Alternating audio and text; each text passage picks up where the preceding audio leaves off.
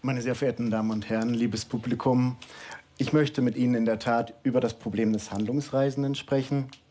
Das Problem ist mathematischer Natur, aber der Handlungsreisende eignet sich ganz hervorragend, ganz wunderbar als Metapher, um dieses Problem zu beschreiben. Und die Lösung dieses Problems würde jedem Handlungsreisenden sehr helfen. Das Problem ist das folgende. Ein Handlungsreisender möchte, ausgehend von seinem Wohnort, mehrere vorgegebene Städte besuchen und danach wieder nach Hause kommen. Die Frage ist, welche Reihenfolge der Städte führt zu einer möglichst kurzen Rundreise? Gesparte Zeit auf der On the Road äh, bedeutet mehr Zeit für den Kunden oder mehr Freizeit für den Handlungsreisenden, zumindest weniger Stress für ihn.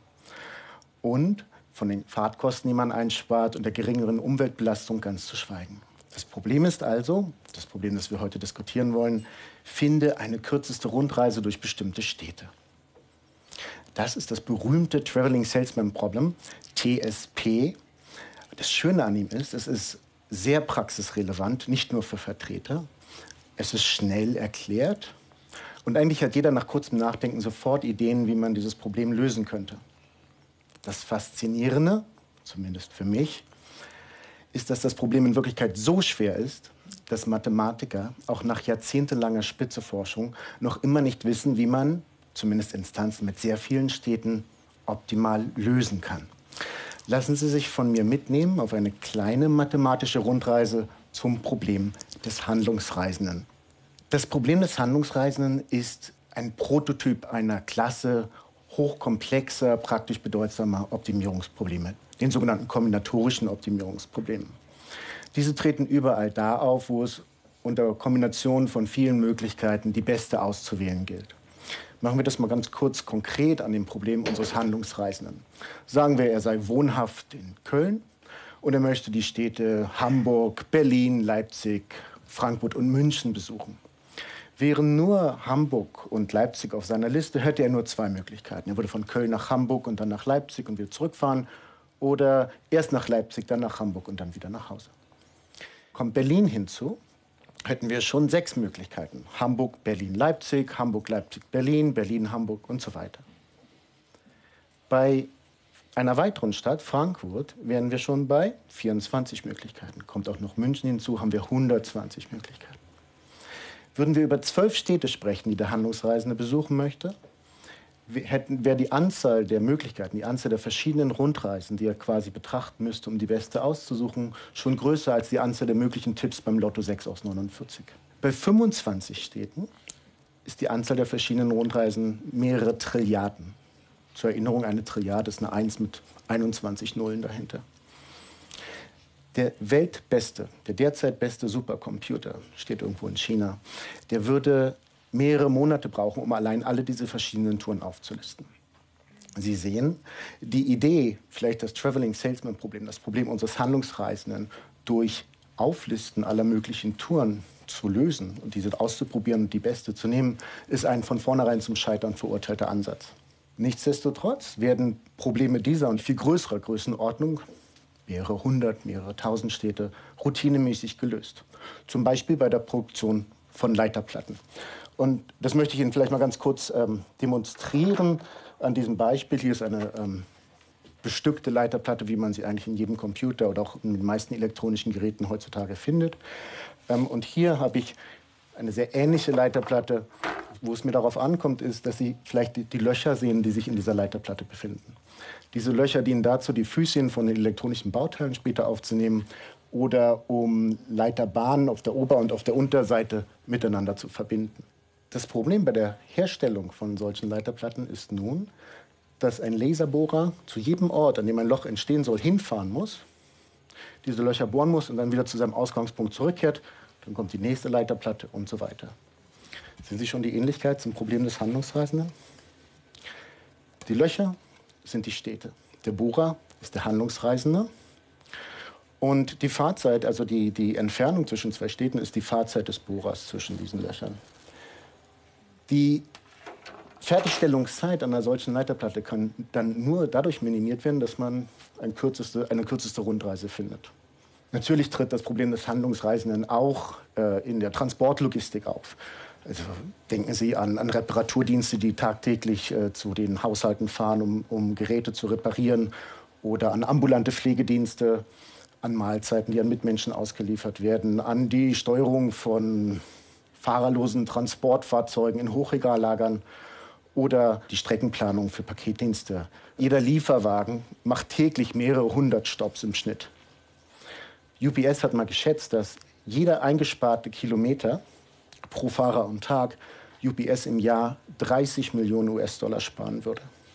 Also Sie sehen also, mit dem Finden einer kürzesten Rundreise kann man wirklich einsparen. Wie macht man das nun? Wir Mathematiker geben uns ungern mit Heuristik zufrieden, mit Methoden, die vielleicht ad hoc Lösungen finden, von denen man aber nicht weiß, wie gut sie sind. Weil hier kann wirklich jeder weniger gefahrene Kilometer viel Geld bedeuten. Wir suchen also Verfahren, die möglichst optimale Lösungen finden. Aber wie geht das eigentlich? Ist das möglich? Und es stellt sich raus, es ist oftmals sehr schwer. Der Grund, warum das so schwer ist, ist nicht die enorme Anzahl an Lösungen, die wir vorhin ähm, diskutiert haben. Es gibt ähnliche kombinatorische Optimierungsprobleme, die haben sogar noch mehr Lösungen als das Traveling Salesman Problem und die können einfach gelöst werden. Ob oder warum das Problem des Handlungsreisenden schwer ist, ist eine tiefe offene mathematische Frage. Also es führt uns zum Kern der Komplexitätstheorie und in der Tat hat das äh, Clay Institute for Mathematics in Cambridge, Massachusetts, ähm, eine Million US-Dollar ausgelobt für denjenigen, der einen effizienten, einen schnellen Algorithmus zur Lösung des Traveling Salesman Problems finden kann oder zeigen kann, dass ein solcher nicht existiert. Sie sehen also, es gibt große offene Fragen, die das äh, Problem des Handlungsreisenden begleiten. Und das ist gut so, denn diese Fragen bringen die Forschung voran. Selbst wenn man nur an Teilen dieser Fragen äh, arbeitet und nur Teile äh, beantworten kann, vielleicht im Augenblick.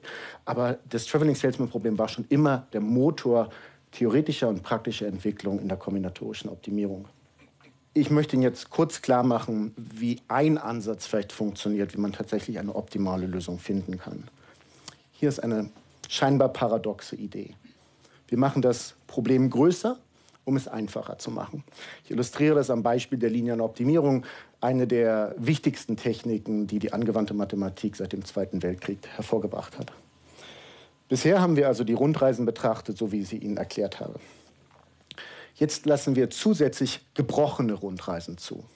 Gebrochene Rundreisen sind solche, wo man beispielsweise zulassen würde, dass Leipzig zur Hälfte von München und zur Hälfte von Frankfurt angefahren wird. In der Praxis ist es kompletter Unsinn. Das Gute ist, dass das zu einem mathematischen Modell führt, nämlich ein Modell der linearen Optimierung, für die es schnelle Algorithmen gibt. Sehr bekannt ist zum Beispiel der Simplex-Algorithmus. Aber wie hilft das jetzt dem Handlungsreisenden? Nun, wenn wir gebrochene Rundreisen zulassen zu den ursprünglichen Rundreisen, haben wir eine größere Lösungsmenge. Und wenn wir über einer größeren Menge optimieren, also die kürzestmögliche gebrochene oder tatsächliche Rundreise finden, dann kriegen wir einen Optimalwert, also die Länge der kürzesten Lösung einer gebrochenen Tour, der eine untere Schranke für den Wert, den bestmöglichen Wert einer eigentlichen Tour ist, weil wir eine größere Menge hatten. Haben wir nun eine Rundreise gegeben und diese untere Abschätzung stimmt mit dem Wert der Länge dieser Rundreise überein, haben wir einen Optimalitätsbeweis. Das ist klasse. Was machen wir, wenn es nicht übereinstimmt? Dann fügen wir Bedingungen hinzu, machen das Modell etwas komplexer, fügen Bedingungen hinzu, die von nicht allen gebrochenen Rundreisen erfüllt werden, aber von allen wirklichen und dann iteriert, man das Verfahren. Das ist die Grundidee. Und diese Grundidee ist alt. Die gab es zum ersten Mal im Jahr 1954 in einem sehr einflussreichen Artikel. Aber nur zusammen mit Forschung, die seitdem stattgefunden hat und vielen mathematischen Einsichten und algorithmischen Ideen ist man heutzutage so weit, dass man richtig große Probleme des Handlungsreisenden, oftmals in industriellen Anwendungen, lösen kann. 1977 hat der derzeitige Präsident der Berlin-Brandenburgischen Akademie der Wissenschaften, der zufällig auch Zweitgutachter meiner Dissertation war, Professor Martin Grötsche, ein 120 Städte Problem gelöst. 120 Städte in Deutschland. Das war damals der Weltrekord, ein Meilenstein in der mathematischen Entwicklung des Traveling Salesman Problems. Heutzutage ist der Weltrekord 86.000. 86.000 Städte eine Anwendung im Chip-Design. Wir haben also die Grenzen des, was mathematisch berechenbar ist, äh, so deutlich vorangetrieben. Und das liegt nicht nur daran, dass Computer schneller geworden sind, sondern in der Tat durch clevere mathematische Ideen, von denen ich so ein bisschen was skizziert habe. Lassen Sie mich ähm, jetzt noch mal eine Anwendung skizzieren, die für mich persönlich sehr relevant ist und die so ein bisschen auf das eingeht, was in der Anmoderation gesagt wurde, nämlich was Operations Research macht und was an meinem Lehrstuhl an der äh, TU München ähm, wir für Forschung betreiben und warum das TSP dafür relevant ist. Und dabei geht es um Nierentransplantation. Ich mache das am Beispiel der USA. In Deutschland ist die Gesetzgebung etwas restriktiver. In den USA gibt es das Modell, dass Nieren nicht nur von Verwandten oder engen ähm, Freunden an einen Bedürftigen gegeben werden dürfen, sondern dass solche Paare von Patienten und willigen Spendern, die selbst oftmals nicht kompatibel sind, also deswegen kann also der Spender, der sich bereit erklärt hat, vielleicht seinem Verwandten nicht die Niere geben, weil die äh, Unverträglichkeiten haben. Solche Paare können zusammengetan werden und die können dann die Nieren austauschen. Das wären dann so vier ähm, simultane ähm, Operationen. Da, dadurch vergrößert man es schon mal unheimlich. Ne? Die Anzahl der Lebensspenden, die Anzahl der Transplantationen, die möglich sind. Die Idee ist jetzt, dass man das einbetten kann in ein Traveling Salesman Problem, ganz große Kreise findet, unter denen die Nieren weitergereicht werden und ähm, man kann dadurch im Jahr 800 zusätzliche Transplantationen durchführen. Und das ist enorm und das geht nur durch diese Technologien, die wir im Rahmen des Traveling Salesman Problems entwickelt haben. Es sind diese Anwendungen, diese Fragestellungen, die mich treiben und die auch das Leitmo mein Leitmotiv für meinen neuen Lehrstuhl an der TU München bilden. Und ich freue mich, dass ich Ihnen zumindest einen kleinen Einblick in das geben konnte, was wir machen, mathematisch und auch auf der Anwendungsseite. Dankeschön.